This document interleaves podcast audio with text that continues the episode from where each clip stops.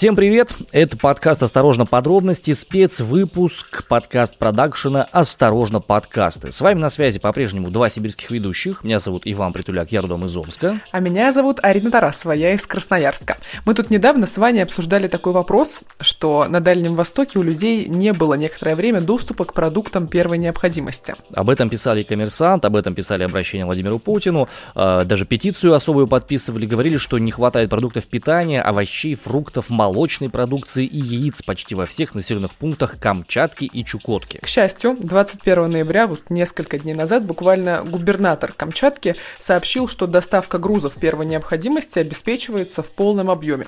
Это, безусловно, радует, но стандартная ситуация для нашей страны такова, что высокие цены на определенных территориях России сохраняются вне зависимости от инфляции, экономической ситуации, в кризисе мы или нет. Это, разумеется, касается крайнего севера, таких городов, как Норильск, Дудинка, Таймыр, ну и, в частности, разумеется, Дальнего Востока это тоже касается. Но с начала этого года люди активно говорят, и люди, и региональные медиа, и федеральные СМИ тоже пишут о повышении цен на большой пул продуктов. Морковь, сахар, подсолнечное масло и все прочее. Причем особенный скачок произошел вот буквально этой осенью. По данным Омскстата за сентябрь э, этого года овощи подскочили в цене на 15%, яйца на 14%, сахар на 19%, бензин на 6%, молоко на 9%, масло подсолнечное аж на 26%.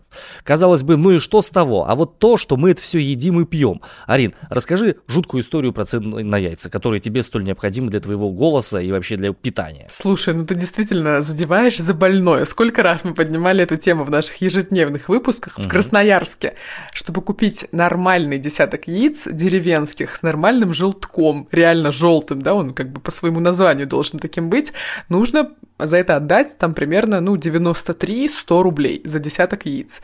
Раньше деревенские яйца стоили рублей 75-80, ну, сколько, года два, два с половиной назад, и я думала, а, как дорого. Оказалось, знаешь, потолка не существует. Что на это влияет? Мне кажется, один из ведущих факторов – это, разумеется, пандемия коронавируса. Мы с Ариной решили разобраться в том, что происходит, почему и как именно ковид влияет на цены в наших с вами магазинах, ресторанах и вообще на всю экономику страны.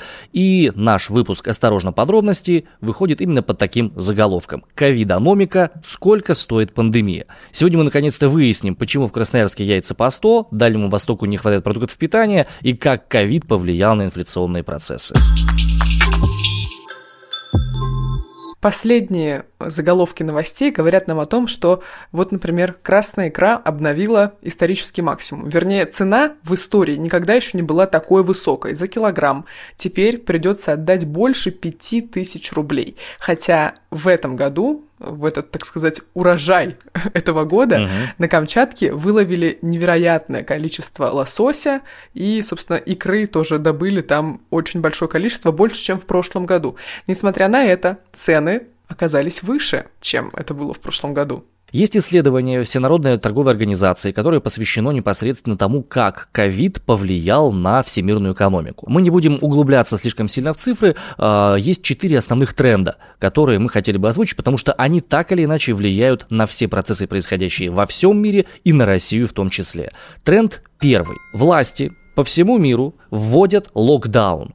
И локдауны тормозят экономическую активность, что, сами понимаете, не очень хорошо. Где-то не работают туристические сервисы, где-то не работают транспортные сервисы, но локдаун по всему миру, это, знаете ли, первый раз в жизни такое происходит, конечно, экономика от этого пострадала. Ну, это в современной экономике впервые такое происходит, если мы вспомним, знаешь, там, э, эпидемию чумы или испанки, такое уже было, просто не в настоящих реалиях и не при нынешнем укладе экономики.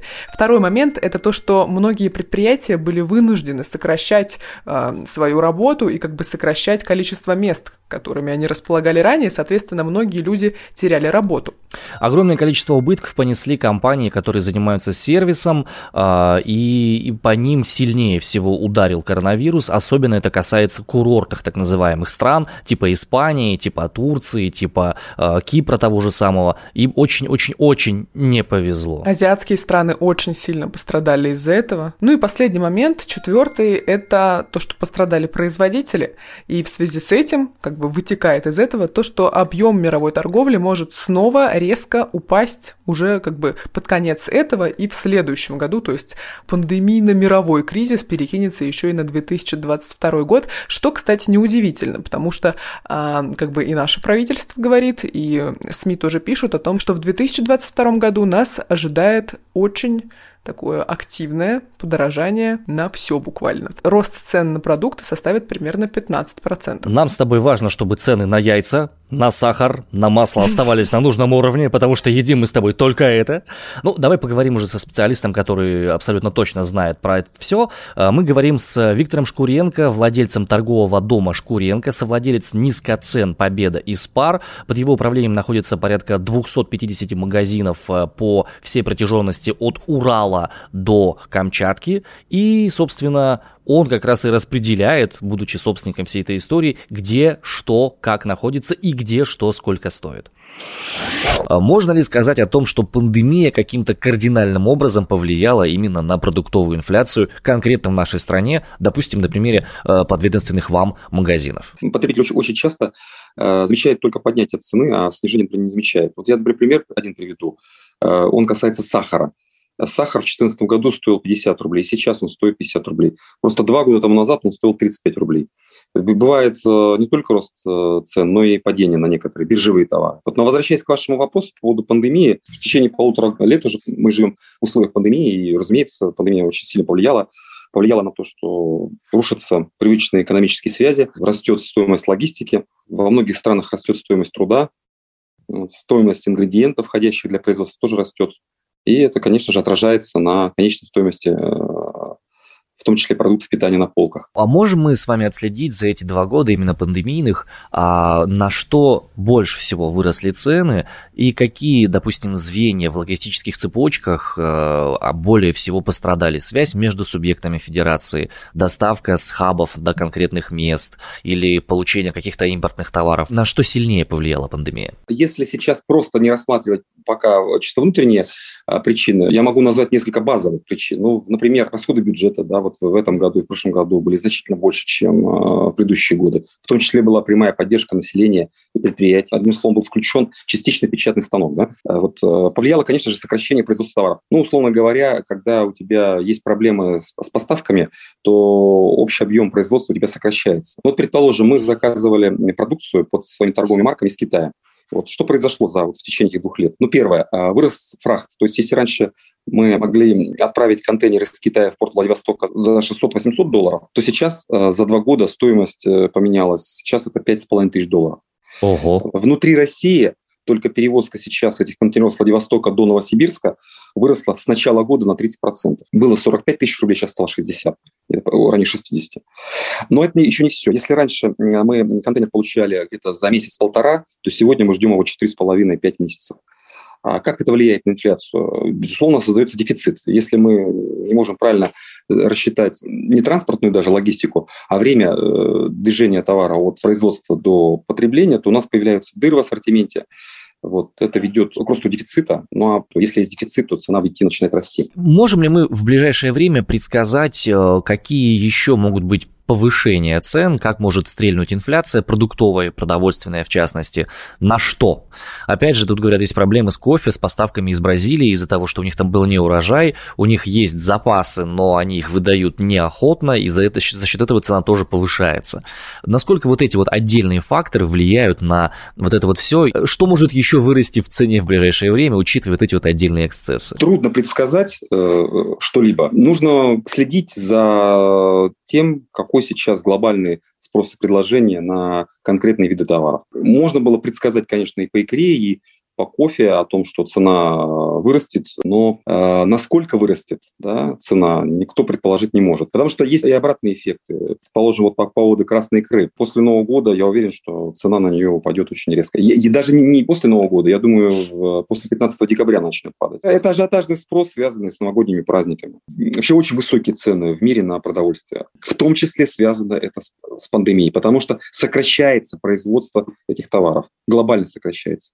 И если если, например, условно говоря, средний класс Китая растет, а он начинает потреблять больше, да, это значительно э, тоже влияет на баланс спроса и предложения в мире. Сейчас мы живем в период высоких цен, вот именно на сахар, на масло, на подсолнечное масло, на муку, на, на зерно. И поэтому э, экономика должна перестроиться, то есть весь мир должен ну, наладить производство и производить э, ну, значительно больше этих товаров, чтобы цена начала падать. И это может произойти. Я, я уверен, что это произойдет. Я уже неоднократно слышу связь с тем, что вот в Китае вырос средний класс, вот в Китае произошло то-то, то-то и то-то.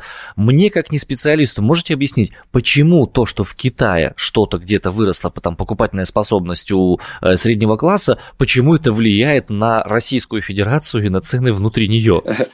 Потому что если раньше наши производители базовых продуктов питания не как не ориентировались на Китай, э, то сейчас э, со стороны китайских импортеров есть спрос на базовые продукты, произведенные в Российской Федерации в частности, на зерно. И, разумеется, если мы раньше там, производили определенное количество тонн зерна, там, миллионов тонн зерна в России, э, то сейчас нужно эти объемы удваивать. Фермеры наши, крестьянские крупные хозяйства, не готовы значит, увеличивать значительно производство зерна, например, и цена растет. В прошлом году была аномально высокая цена на зерно. В этом году она еще больше.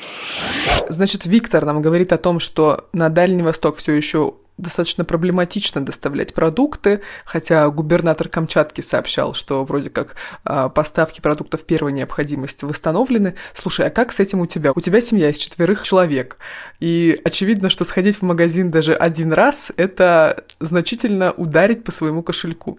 Я не знаю, как часто ты ходишь в магазин, но у тебя было редакционное задание. Сходить в магазин, да. Сходить в магазин, во-первых. Во-вторых, вести табличку расходов на продукты. Давай, с тебя презентация. Подобного рода табличку я вел, начиная с, наверное, 2015 года, да, потому что уже тогда у меня появились дети, и уже тогда возникло то самое необходимое э, желание вести личную экономику семьи. То есть ты прям действительно подбиваешь расходы, все и доходы тоже? Не видите, но я показываю тетрадь, в которой, собственно, все это дело за прошедший год уже указано. Ого, какой ты ботан. Абсолютно все.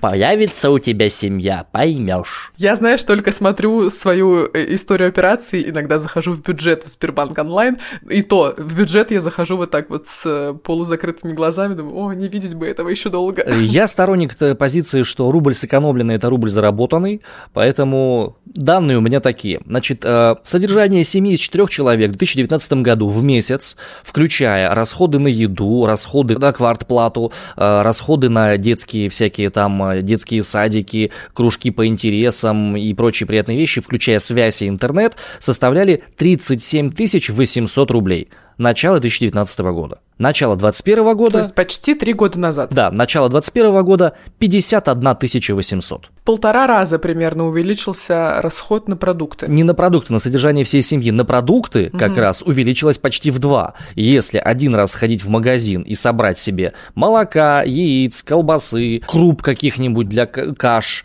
рыбы какой-нибудь для супов вкусных, ну, классический набор, уж простите, что погружаю настолько глубоко в, свою, в жизнь своей семьи, 2 500 стоил в 2019 году, то сейчас стоит порядка 4850 рублей. А вот здесь уже рост реально почти в два раза. И с этим ты уже ничего не поделаешь. Это безусловный факт. Дети, конечно, растут, мужики у меня два парня, но больше сильно они есть не стали за эти два года. Ну ничего, все впереди. Слушай, а, ну, а у тебя? У тебя как? Ты же вроде, по идее, тоже человек на фрилансе, у тебя есть, должны быть гигантские бюджеты свои какие-то собственные. Вроде как я ем, да? Да, ты же тоже должна есть. Ну да, ты прав. Я ем. Как у тебя правда. расходы с доходами? Ты не, не отслеживала, не, не, не отсматривала? Смотри, э, отслеживаю свои доходы и расходы я только в приложении банка. Ну и так захожу периодически посмотреть, что там я, сколько потратила, куда за сегодняшний день, сколько осталось и так далее. И, ну ты прав, я трачу на себя одну в основном. В последние несколько месяцев начала за собой замечать, что выхожу из магазина и думаю, так, стоп, вот я потратила сейчас условно тысячу рублей, ну или там рублей 700, а что я купила? Такое ощущение, что ничего. И приносишь домой, знаешь, такой маленький пакет маечку и даже небольшой пакет. Ну, возможно, как бы при нынешних ценах действительно э, на тысячу рублей много не купишь. Но я вспоминаю то, что было условно там год назад, и на тысячу можно было купить сильно больше. А еще у нас впереди новогодние праздники. И эксперты тоже говорят, что э, новогодний стол россиянам обойдется более чем в 10 тысяч рублей. Больше всего взлетят цены на мясо, томаты, огурцы и перец, как ни парадоксально. Ну, то есть мы понимаем, что за эти два года объективно, ну, точнее, даже по, по, нашим, по нашим ощущениям, по ощущениям наших слушателей и по оценкам экспертов, цены реально выросли. Что с этим можно сделать? Как с этим справиться? Снова хочу вернуться к Новому году. Получается, по сравнению с прошлым годом, с 2020, да, в два с половиной раза увеличилась цена на новогодний стол. Окей, зарплаты в два с половиной раза не увеличились, мы это с тобой тоже прекрасно понимаем. И Факт. возникает вопрос, а каким образом можно нивелировать это самое увеличение? А где деньги? Да, где деньги, Лебовский? Ну, слушай, смотри, некоторые решают э, эту проблему накоплениями, то есть действительно кто-то как бы сегментирует свои доходы, и у кого-то, например, есть э, буквально отдельные конвертики, куда э, на что-то откладываются деньги, типа на день рождения ребенка, на Новый год, на зубы, на отпуск и так далее. Вообще я привыкла, например, копить просто, как бы я просто откладываю, и у меня просто деньги где-то лежат и копятся.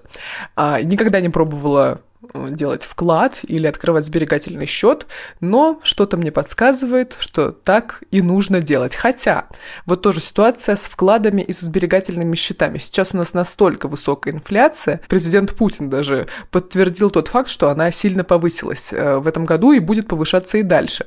Что вот тот процент, который, процент годовых, который у тебя накапливается на вложенные в банк деньги, он как будто нейтрализуется из-за этой инфляции. Если у тебя просто копятся деньги где-то, они, эта сумма уменьшается в сравнении э, с тем, как растут цены на рынке, да, а если у тебя где-то открыт вклад или ты там сберегательный счет открываешь, у тебя, по сути, ну, по моим как бы подсчетам и ощущениям, ты выходишь в ноль. Что делать? Есть прекрасный вариант, как будто бы инвестировать, да? Но тоже вопрос хороший. Все ли это могут делать? Всем ли это нужно? Как это сделать легко и как бы быть уверенным в том, что это принесет какой-то профит, да, твоему бюджету и так далее. Так вот, мы поговорили о том, стоит ли инвестировать, как это правильно делать с Кирой Егоровой, экс-главредом Тинькофф Инвестиций и ныне медиа-менеджером. Давай послушаем. Кира, привет. Ковиду уже два года. Давай начнем с того, что обозначим, как обстояли в России дела с инвестициями до пандемии, то есть начало 2019 летний период того года. Привет. А, вопрос, а, конечно, интересный, потому что мало кто уже помнит, что там было до ковида. Это правда. Ну, давай посмотрим на а, статистику с Мосбиржи. Это самый надежный источник. Вот смотри, открываю статистику за 2019 год, как раз ровно перед ковидом. На бирже, то есть всего в России, частных инвесторов было почти 4 миллиона. 3 миллиона 933 тысячи, соответственно. А сейчас вот угадай, сколько частных инвесторов на Мосбирже зарегистрировано, уникальных? У меня такое ощущение, что их стало сильно больше. Да, действительно. А инвесторов стало почти в 4 раза больше, а именно по итогам октября. То есть даже не на, мы видим цифры не самого финала 2021 года, а вот по итогам первых 10 месяцев на бирже зарегистрировано уже 15,5 миллионов клиентов. Это почти Москва. Именно так. Получается, что все молодые, в основном это молодые инвесторы от 25 э, до 50 лет, вот такой вот разброс, а, но практически все экономически активные россияне – в последние два года взяли и пришли а, на биржу инвестировать. Инвестируют они через разные приложения, и в этом тоже а, мы видим очень большое изменение. Почему? Потому что условно на 2019 год из всех известных инвестиционных приложений было только одно, вот Тинькофф Инвестиции. Людям понравилось, это зашло. Зашло это не только в России, зашло это во всем мире. И бум открытия инвестиционных приложений, он продолжался все последние два года – Самое главное, что изменилось а, за последние два года, это, конечно, очень банальный фактор – это ключевая ставка Центробанка. Почему, собственно, все так начали активно э, думать в сторону инвестиций? Да, ковид, да, интернет, да, распространение мобильных приложений, да, какие-то там ковидные выплаты там по 10 тысяч рублей семьям. Безусловно, все это сыграло свою роль, и тот факт, что люди оказались заперты с мобильником в руке, это тоже сыграла свою роль, да, популяризация вот этих мобильных приложений по инвестициям. Но больше всего и самую большую лепту внесла как раз снизившаяся, очень сильно снизилась ставка Центробанка, из-за чего идти в банк а, и класть деньги на депозит стало невыгодно, потому что до условного 2018 года можно было положить а, на депозит там под 8 а, процентов годовых и горе не знать. Но потом ставка начала снижаться, и она снижалась вплоть а, до 2021 года, а потом она резко начала подниматься. И вот это снижение ставки и невозможность пойти просто положить деньги в банк на депозит, это явление, да, оно очень сильно стригерило большое количество наших соотечественников, которые поняли, что м-м, класть деньги в банк уже невыгодно. Так, что бы такое еще придумать? Ого, приложение какое-то интересное. А давайте-ка попробуем. Все равно я дома сижу на удаленке. Вот так все и началось. Пик популярности э, инвестиций через мобильное приложение пришелся на 2020 год. 2020 год – это год уникальный для фондового рынка. А, дело в том, что а, за 2020 год рынок вырос так сильно, как не рос никогда в истории. Вот этот вот фантастически быстрый отскок рынка в марте-апреле 2020 а, года, он а, фактически никогда на рынке до этого не случался. Когда рынок начал вести себя неоднозначно, то есть на самом деле рынок начал вести себя как обычно. Просто люди, которые пришли на рынок в 2020 году, не поняли, что праздник жизни будет длиться не всегда. Соответственно, в 2021 году рынок ведет себя как обычно, то растет, то падает. Это очень сильно людей огорчает. Он больше не показывает фантастических прибылей, фантастических доходностей, когда у людей позиции просто сами по себе росли на 50, 70 и 100 процентов, и ничего не надо было делать, просто купил что угодно и смотри, как оно растет. Такое в истории повторяется довольно редко, а, и на рынке такое действительно, может быть, раз в десятилетие случается. А сейчас вопрос будет, возможно, немного странный и примитивный, но зачем инвестировать обычному россиянину, нашему слушателю, например, ну вот у которого средняя зарплата, обычная работа,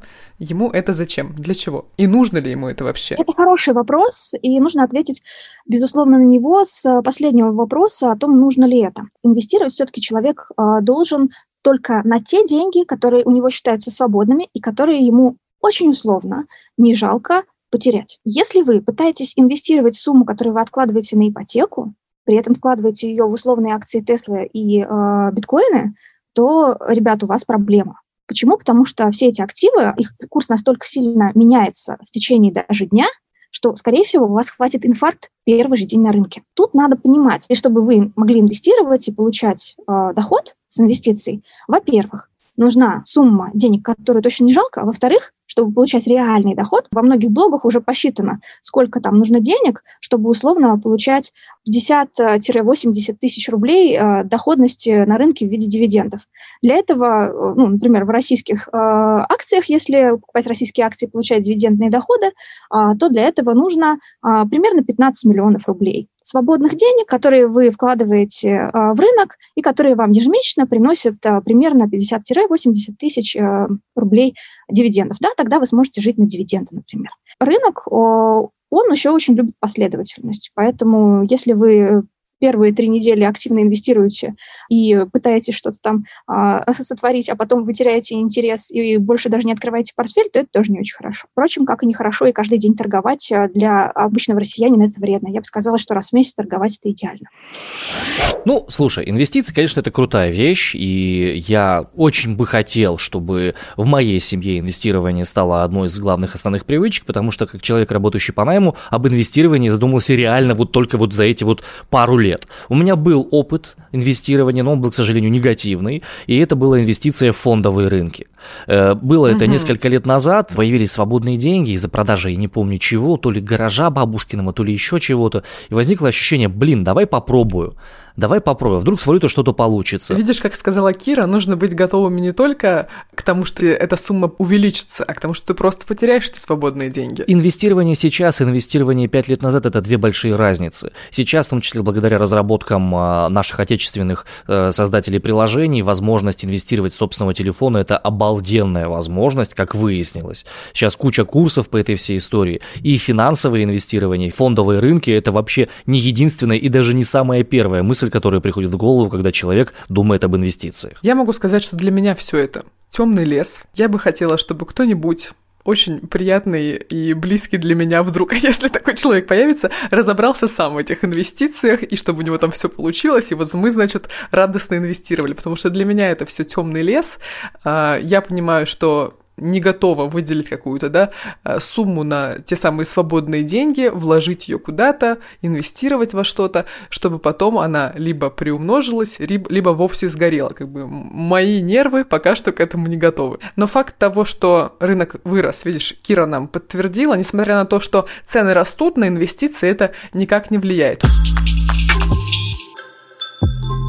Тут еще видишь, какая интересная подробность появилась, что Госдума приняла федеральный бюджет на ближайшие два года. И, как ни парадоксально, этот бюджет обещает быть профицитным. Ну, о том, насколько доверять этим предсказаниям и профицитности бюджета, я думаю, мы можем поговорить с э, нашим следующим гостем. Хотя это не главный вопрос, который мы ему задавали. А, мы хотели у него уточнить, а как вообще выдержала экономика России ковидный удар и, собственно, что нам ожидать в ближайшее время от ковида и от его воздействия на нашу экономику. И наш следующий гость Игорь Станиславович Березин, президент гильдии маркетологов.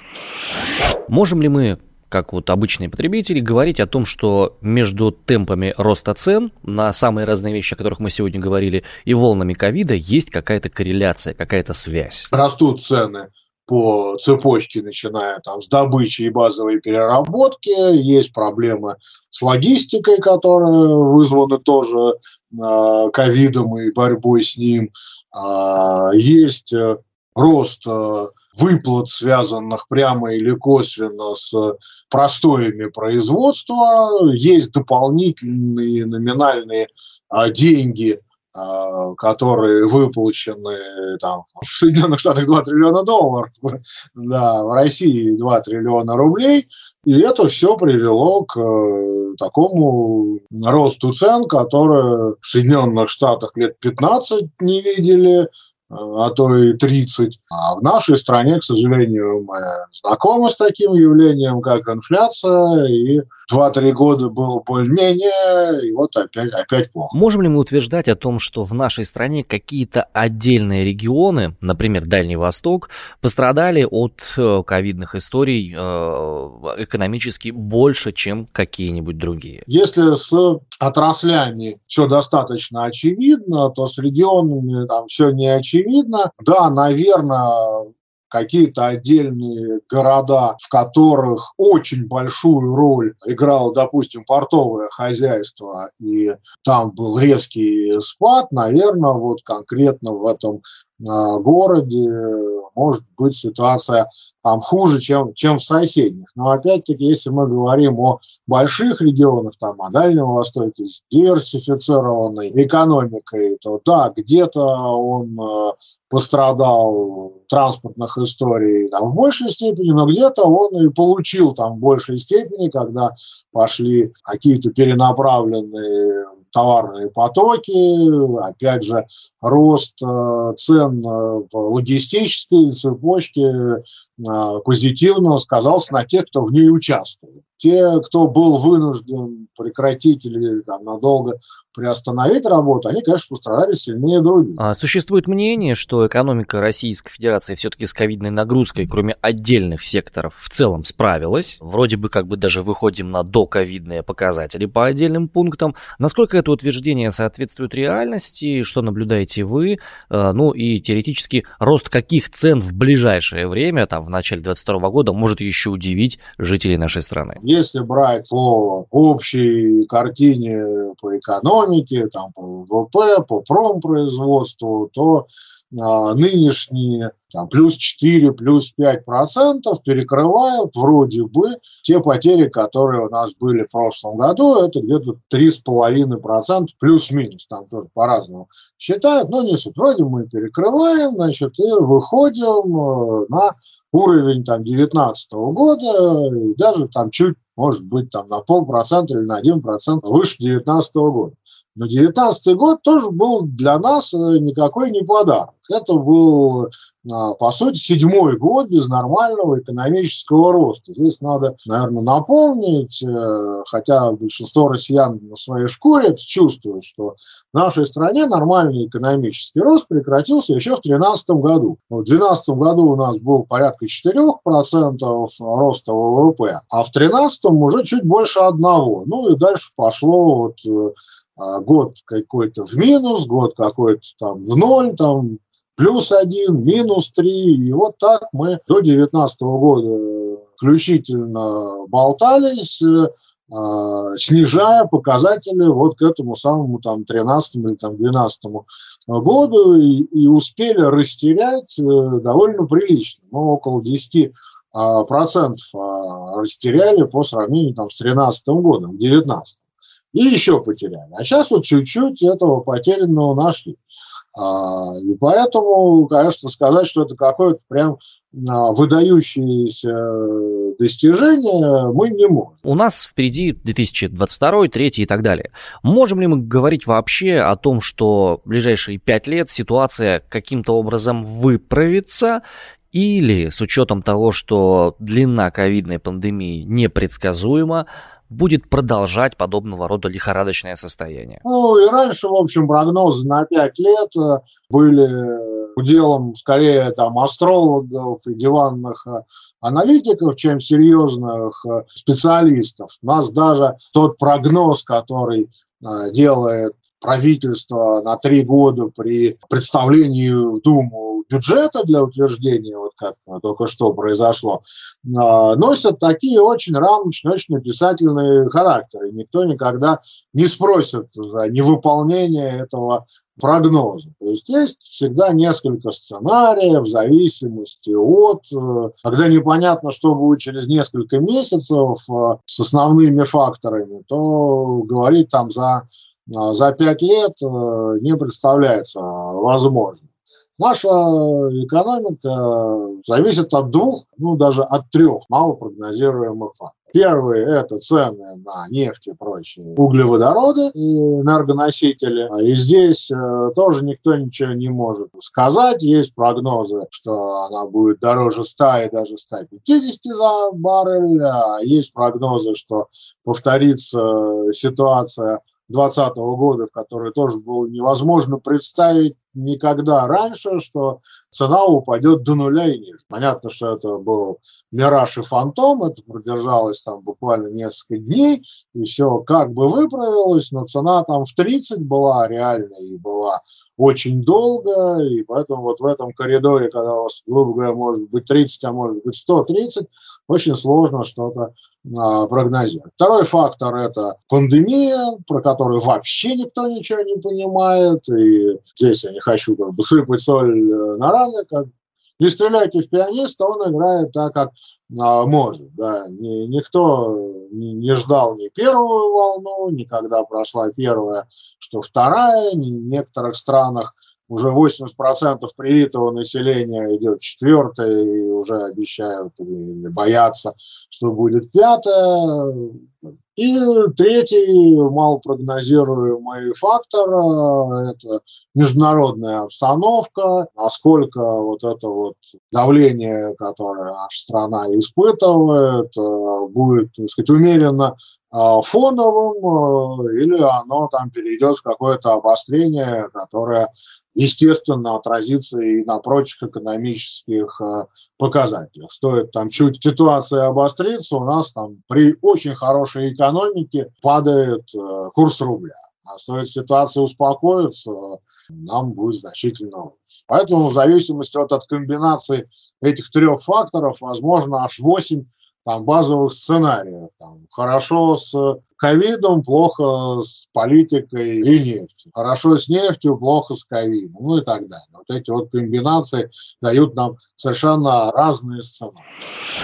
Ну что, не все так радостно и радужно, как нам обещают власти. Возможно, и не будет бюджет профицитным. Какой из факторов стрельнет, потому и нужно будет держать нос по ветру и куда-то суетиться. Но у меня все еще, знаешь, очень и очень удивляет, и это оказалось для меня буквально сюрпризом в нашей сегодняшней беседе, что так много зависит от Китая. Угу, действительно, очень Почему много зависит. Так? Слушай, ну Китай это действительно экономика, которая влияет на весь мир, и если раньше это была Америка и СССР, то сейчас это Америка и Китай, и причем у Китая в этом смысле постепенно э, не вторая скрипка, а первая становится, и это, безусловно, нужно будет учитывать. Еще, конечно, любопытная мысль о том, что у нас как будто страна больше настроена на благотворительность благотворительность извне, то есть все для наших соседей, друзей из соседних стран, а вот как-то на собственные внутренние процессы никак не можем повлиять благостно. Это-то как раз в тренде, на самом деле, Советского Союза, так было всегда. Другое дело, что обидно, что выгоднее продавать куда-то снаружи, чем продавать тут внутри. Получается такая странная ситуация. Получается, что в общем и целом, как бы страна, как в глобальном смысле, она с кризисом справилась. Все круто, да? Да, и все международные эксперты об этом говорят. И наши эксперты говорят.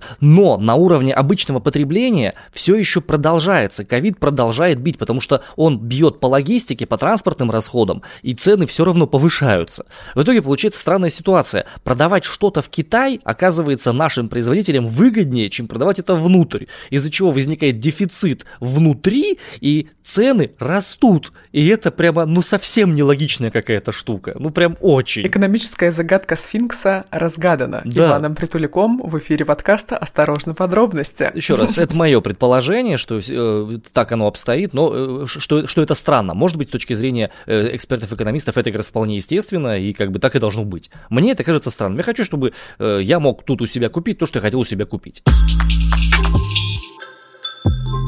Да, безусловно, экономика России пострадала так или иначе. Ковид повлиял на уровень российского ВВП. Он упал на несколько процентов, но уже вроде как возвращается на свои доковидные показатели. Да, и дорого нам обходится в итоге пандемия коронавируса в буквальном смысле. Сокращаются доходы населения. Люди не могут работать, люди теряют работу, э, цены растут, соответственно, уменьшается их покупательская способность. Потребление тормозит. Это тоже влияние на э, нашу российскую экономику. И инвестиции, соответственно, в это самое потребление тоже тормозятся. Ну и большой дефицит бюджета, который, вот как мы выяснили по прогнозам Госдумы, будет у нас все-таки профицитным в ближайшие несколько лет. Как бы то ни было, и куда бы мы ни крутили, чем бы мы ни вращали, чем бы мы ни вертели, что нам делать с тобой, Арина, в этой ситуации? Вот как ты думаешь, какие твои выводы после нашего сегодняшнего большого разговора? Слушай, знаешь, у меня такое ощущение, что нечего больше делать, как больше зарабатывать. Для меня ситуация заключается в следующем. Я плотно смотрю в сторону инвестиций, потому что это то, что может на время помочь тормознуть воздействие инфляции на семейные средства. Но я поступлю умнее я сделаю так, чтобы инвестированием будет заниматься тот человек в семье, который делает это лучше, а именно жена. Потрясающе, вот так ты ответственность переложил. Передай Тане привет, мой пламенный, и соболезнования. В обязательном порядке.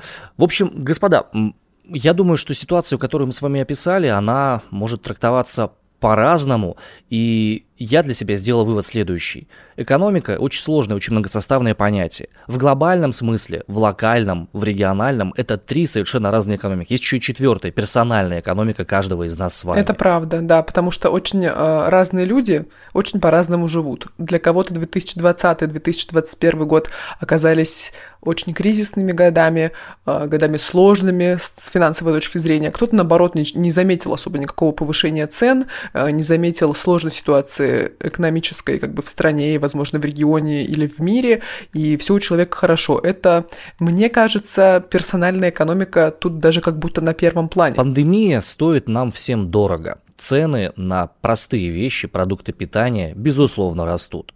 Что с этим делать? Тут, наверное, должен решать каждый сам. Арина будет больше работать, я буду больше сберегать и инвестировать, распоряжаться свободными деньгами. Что сделать вам? Надеяться на жену? Ну, я ее изначально для этих целей выбирал. Я это вслух сказал, извините, пожалуйста. Нет. Слушай, ну, на мой взгляд, ситуация следующая. А, очевидно, что коронавирус не попрощается с нами с приходом 2022 года, к сожалению. И на какое-то время он с нами еще останется, возможно, даже навсегда, и мы просто научимся вместе с ним жить.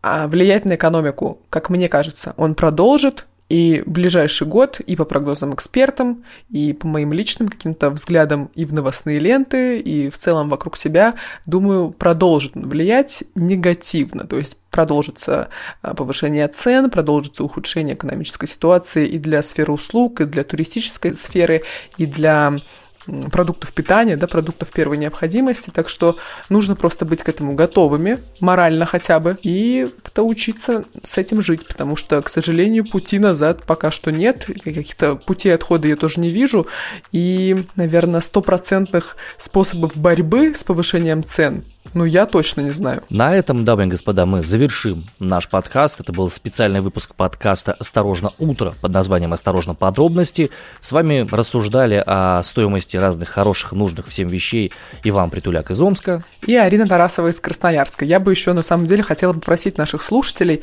рассказать их экономические истории этого года. Это можно сделать, э, написав нам в Инстаграме. Э, наш аккаунт там называется «Осторожно, подкасты». Вы заметили, рост цен на продукты или, возможно, на какие-то другие э, предметы потребления, типа быть техника, или, может быть, кто-то покупал квартиру или собирал, собирался ее покупать, да, расскажите нам, можете нам написать. А мы в следующих выпусках утренних с Ваней вернемся к вашим комментариям и выделим некоторое время, будем обсуждать те истории, которые вы нам прислали. Что вас зацепило больше всего в этом во всем деле? Меня вот, например, цена на куриное яйцо.